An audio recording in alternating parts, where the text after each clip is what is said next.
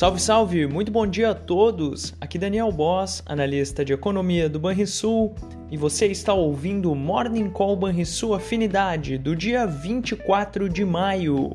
No exterior, o impasse na negociação do teto da dívida americana segue no epicentro da agenda econômica, em meio à expectativa pela ata da mais recente reunião do Fed sobre política monetária. Os investidores globais permanecem cautelosos pela falta de consenso nas negociações entre os democratas e os republicanos em Washington.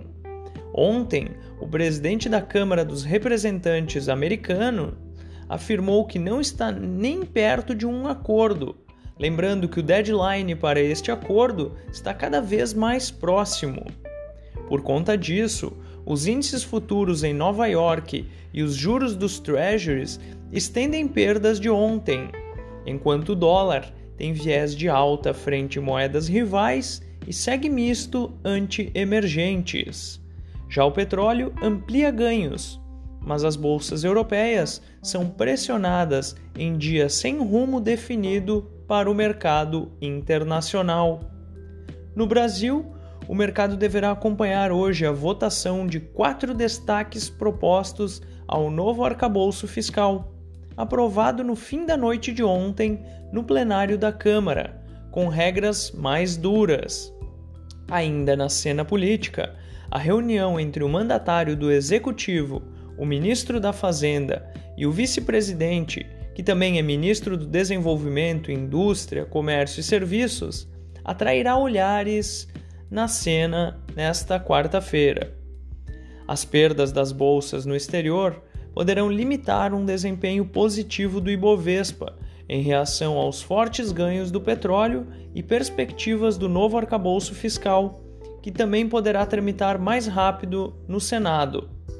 O avanço da pauta econômica poderá atrair fluxos cambiais e pressionar o dólar ante o real mas a valorização do dólar lá fora tende a ser um contraponto a essa hipótese. Fechamento do mercado. O dólar encerrou a terça-feira estável, aos R$ 4,97. O Ibovespa recuou 0,2% aos 109.929 pontos.